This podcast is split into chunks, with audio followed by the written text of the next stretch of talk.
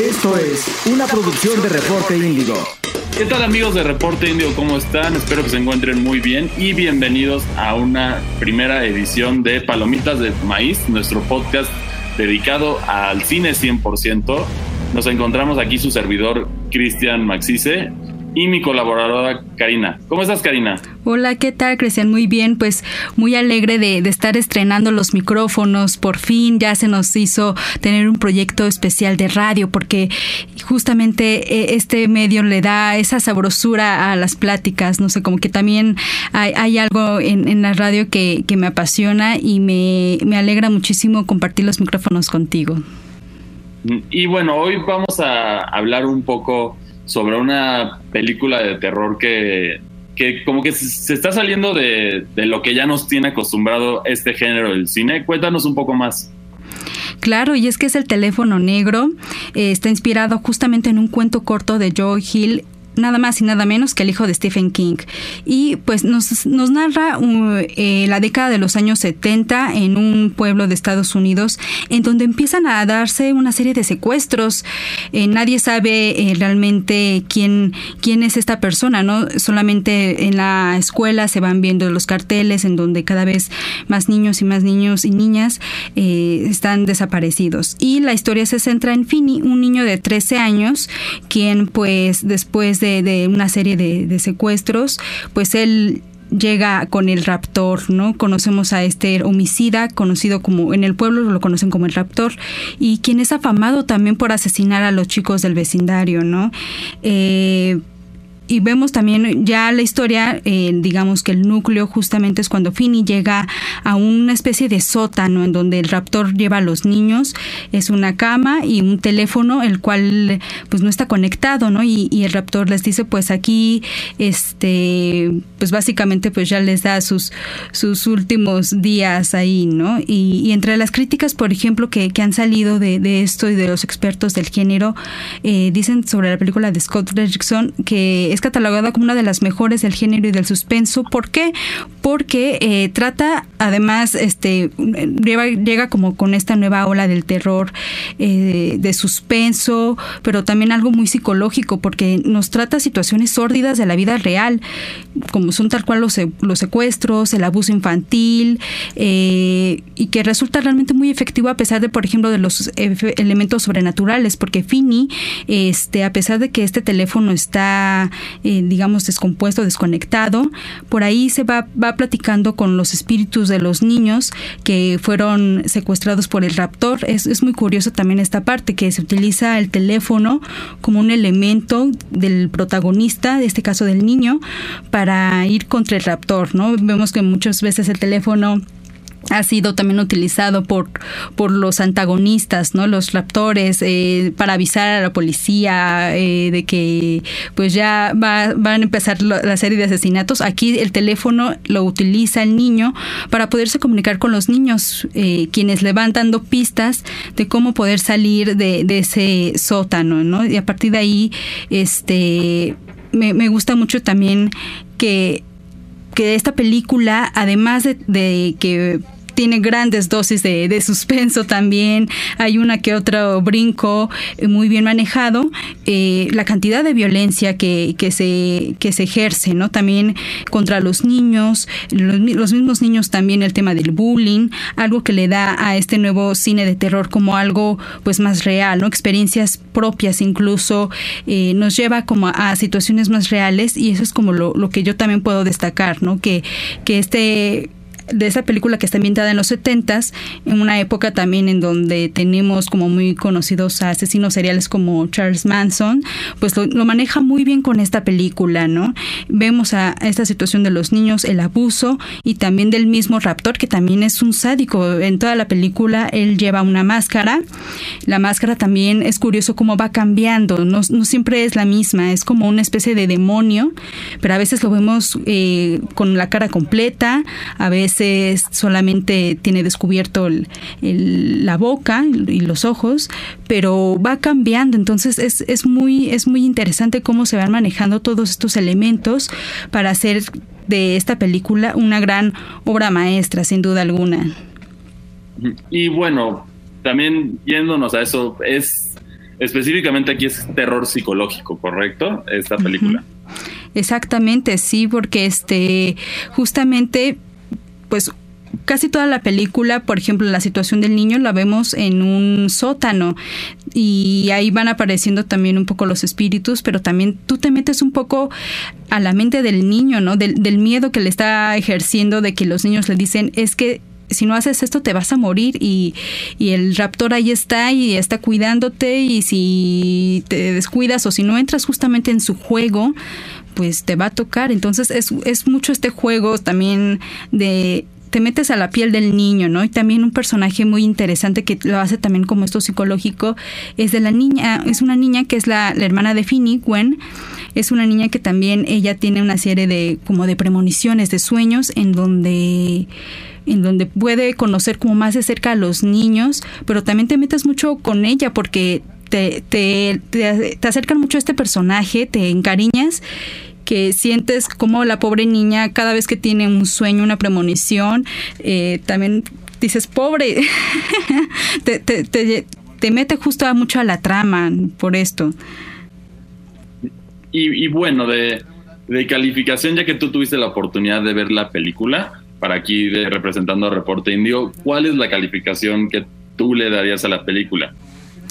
Híjole, está complejo porque puede tener como claro, desde mi punto de vista, cosas muy grandiosas, como pues estos homenajes al cine de, terror, y otras como también a veces que hay un poco de clichés, o por ejemplo a mí eh, me quedan de ver como muchas cosas, sin querer hacer spoilers, eh, me quedan de ver mucho como por ejemplo la historia del raptor, ¿no? Más allá del raptor, como los motivos de por qué secuestra a los niños y a las niñas, este, pero creo que podría darle un 8.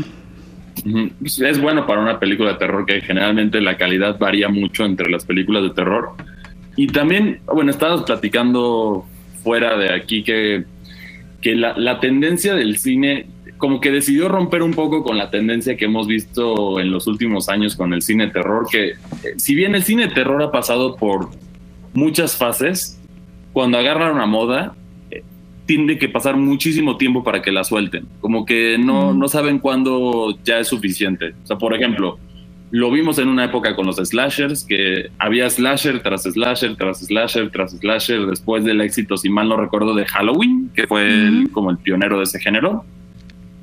Sí, sí, sí. Y luego también, por ejemplo, tuvimos la, la nueva tendencia con los jump scares, que, que salió más o menos como con Paranormal Activity, y, de ahí empezaron a ver puras películas con jump scares que ya como que no se esmeraban tanto en generarte el miedo, solo era un, un susto instantáneo y ya.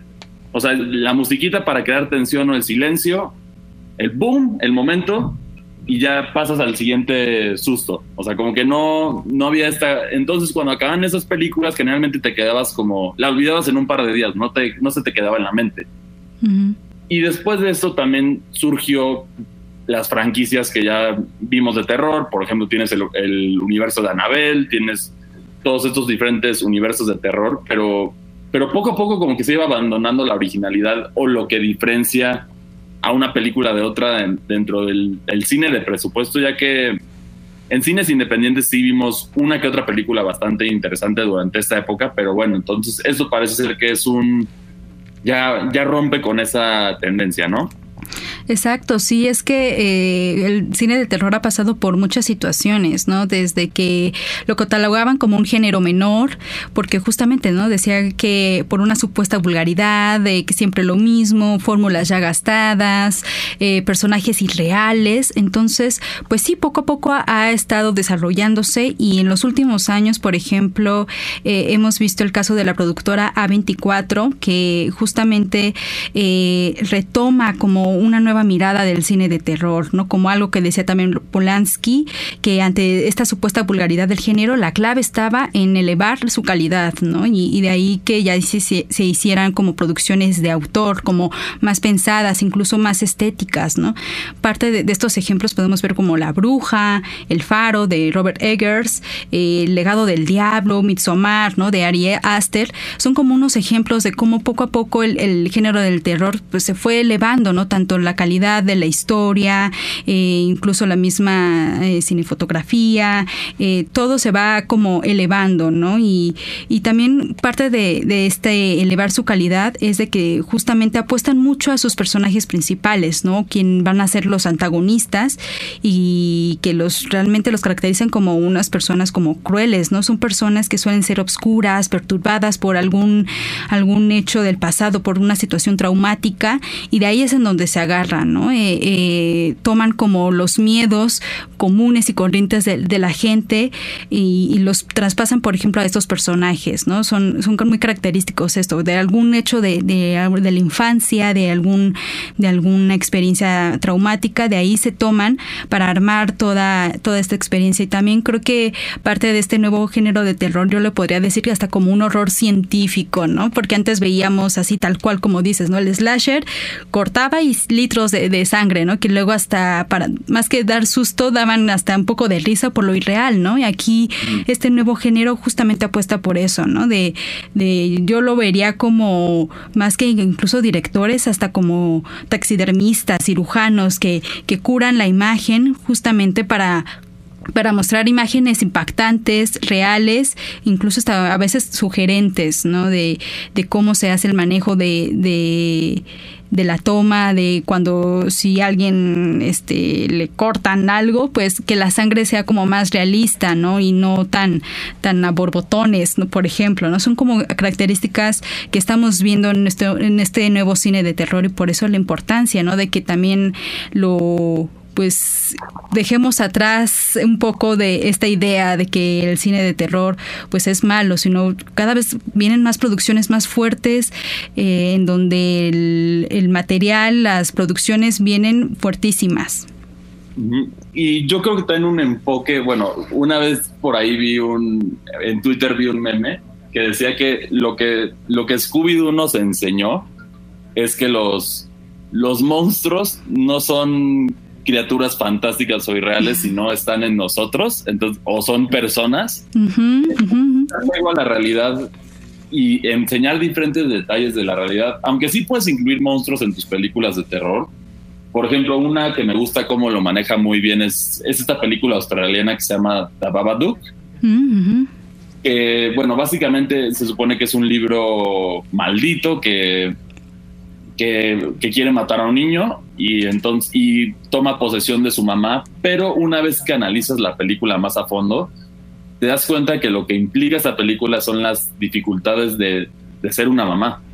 O sea, el monstruo es más de fondo, pero aquí el, el, enfoque es, tienen un mensaje o te enseñan algo diferente, no simplemente es el monstruo está por estar o no tiene ninguna simbología. Entonces, entre más apegados al realismo son, más, yo creo que nos genera mucho más tensión y mucho más pensamiento después de que acabamos de ver la película, porque al final, en cierta forma, si lo quieren ver, todo ese, monstruo, ese monstruo puede estar dentro de todos nosotros.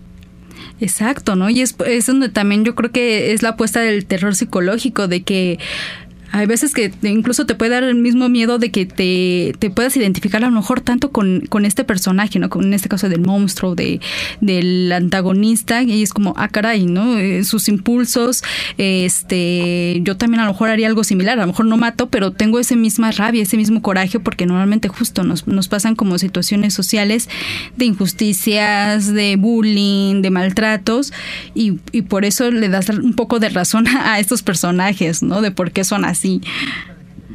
Y bueno, también esperemos que el cine de terror siga desarrollándose porque la realidad es que solo ha habido una película que ha ganado el Oscar a la mejor película de terror, que fue el Silence of the Lambs. Y desde ahí no ha habido otra que y mal no recuerdo que o esté nominada a ese premio o que haya quedado relativamente cerca para ganarlo. No ha habido otra. No, no, no, no, pero creo que este, como comentaba también antes, ¿no? Creo que ya todas las cintas están apostando con tan alta calidad que ya no se me haría raro en que en alguna emisión de algunos premios pues estén nominadas algunas cintas, porque sin duda, eh, más allá de, de lo que veníamos de esta herencia del terror, ahorita lo que viene es de apostar por realmente la calidad y, eso creo que este se me hace realmente muy muy destacable.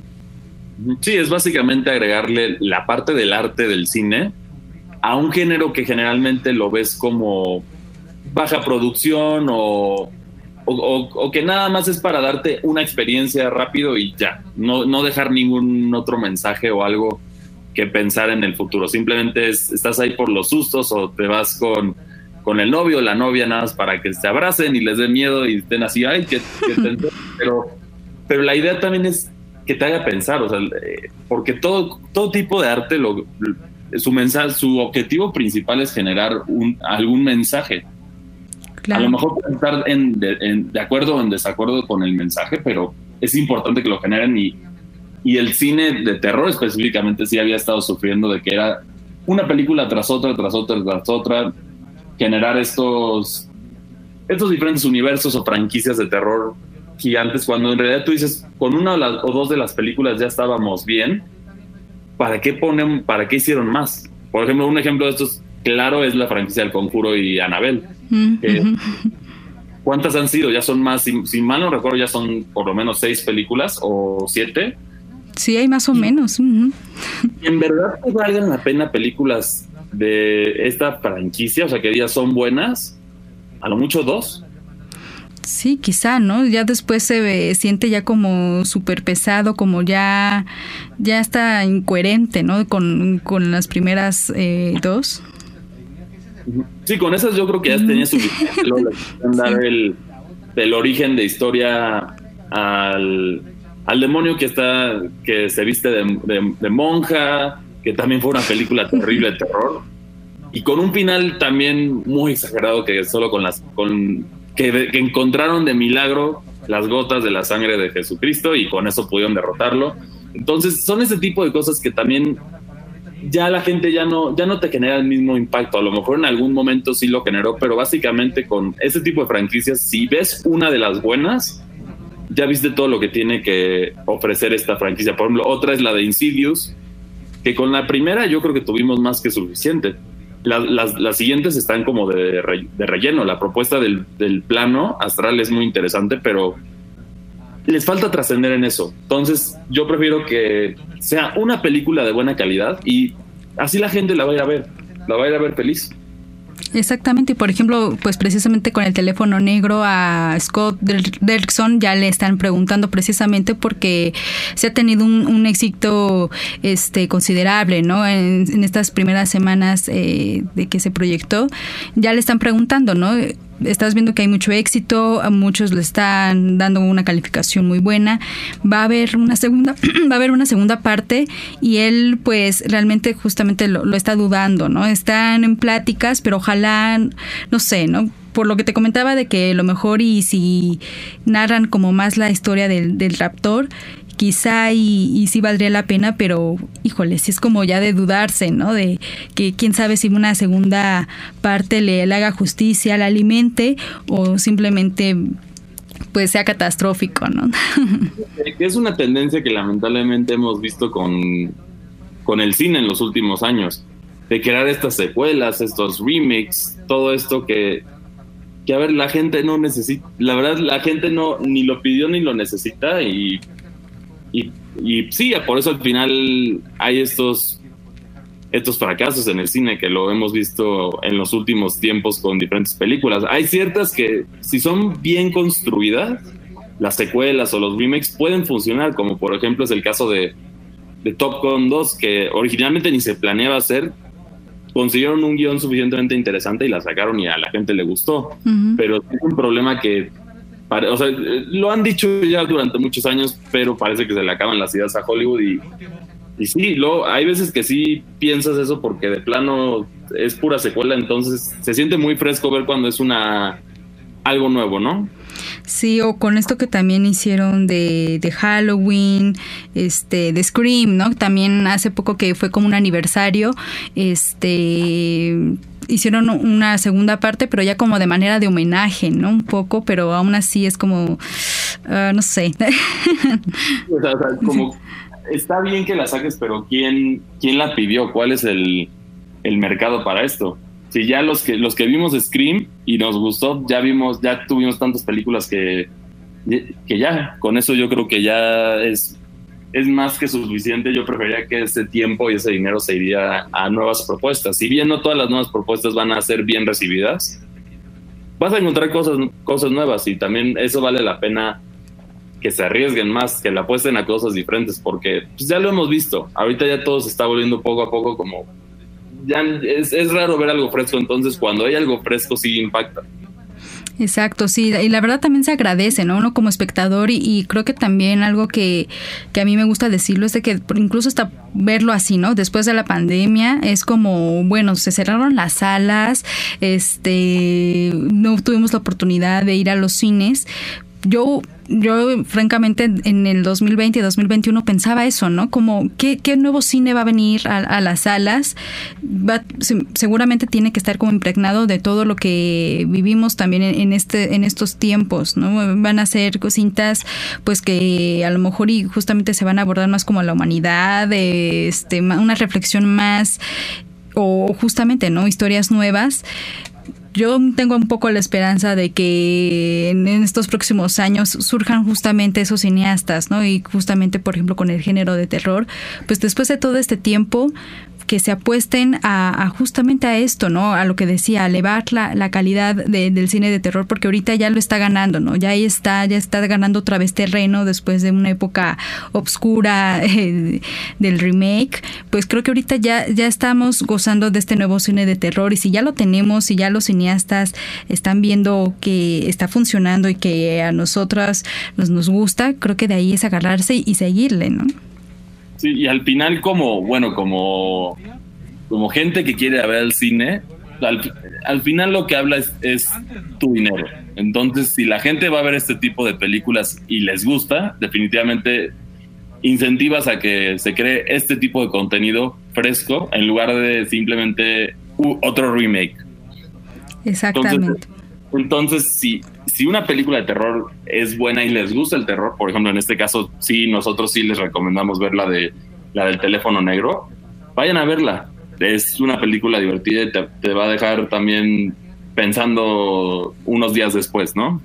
Claro, y es que también otro dato que, que, se me pasó este comentarles y es importantísimo también para que vayan también un poco como con esos ojos, ¿no? Joe Hill, que es este hijo de Stephen King, eh, esta historia la, la contó con base en un hecho real, eh, inspirado en, su juventud, en su niñez, porque él antes vivía en unos suburbios y, y tenía como constantemente esta pesadilla, ¿no? Que tenían una, este como en el subsuelo de su casa, había justamente un teléfono descompuesto, ¿no? Y él soñaba y tenía estas pesadillas de que le aterraba, de que algún día sonara, ¿no? Justamente ese hecho traumático de su infancia lo tradujo al teléfono negro y ya posteriormente Derrickson, pues cuando descubrió este, este cuento corto, pues también quiso de alguna forma hasta exorcizar sus propios demonios, porque también él vivió una, etapa, una infancia complicada y en cuanto vio este cuento de, de Hill,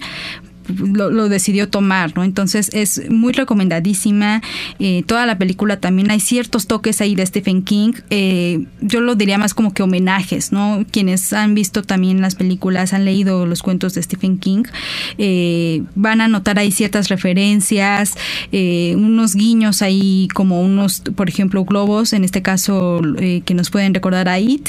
Aquí hay unos globos negros. Hay como ciertas ahí toques, como estos homenajes que yo creo que Derrickson le hizo a Stephen King con su película. Entonces, yo creo que esta película recoge gran parte de la herencia, del, del también del horror del, de, antes, pero también justamente como platicábamos, ¿no? Eh, va recogiendo elementos de este nuevo cine de terror.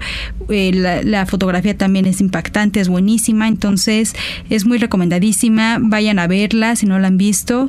Eh, van, van a salir con un buen buen susto, y, pero también este con, con alguna buena reflexión. y, de hecho, lo, que decías del teléfono me recuerda también a mí un, un pequeño susto que tuve en mi infancia que, que, que teníamos, no sé si te acuerdas de estos juguetes que eran los, los Furbies. sí.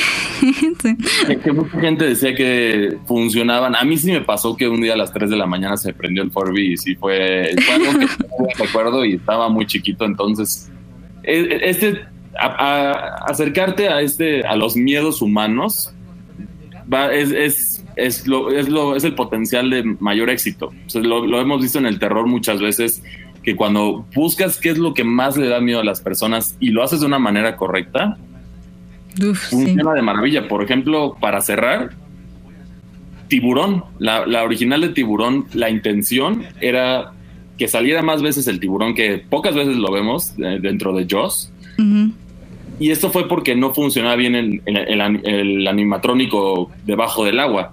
Recibía mucho daño, pero al final, por eso se, se, se, innovó y se tomaron estas tomas viendo a los pies de las personas debajo del agua y, y le daba mucho el miedo de las personas que le tienen al mar de no saber qué hay allá abajo. Y por eso fue más exitosa. Quizás si hubieras visto el tiburón más veces como si fuera un slasher, a la gente no, no hubiera tenido este, este impacto que tuvo la película original. Claro, y es que justamente como esto, ¿no? Apelar como a los miedos humanos, a, esos, esos terrores, realmente creo que esa es la fórmula y, bien lo, lo, están logrando.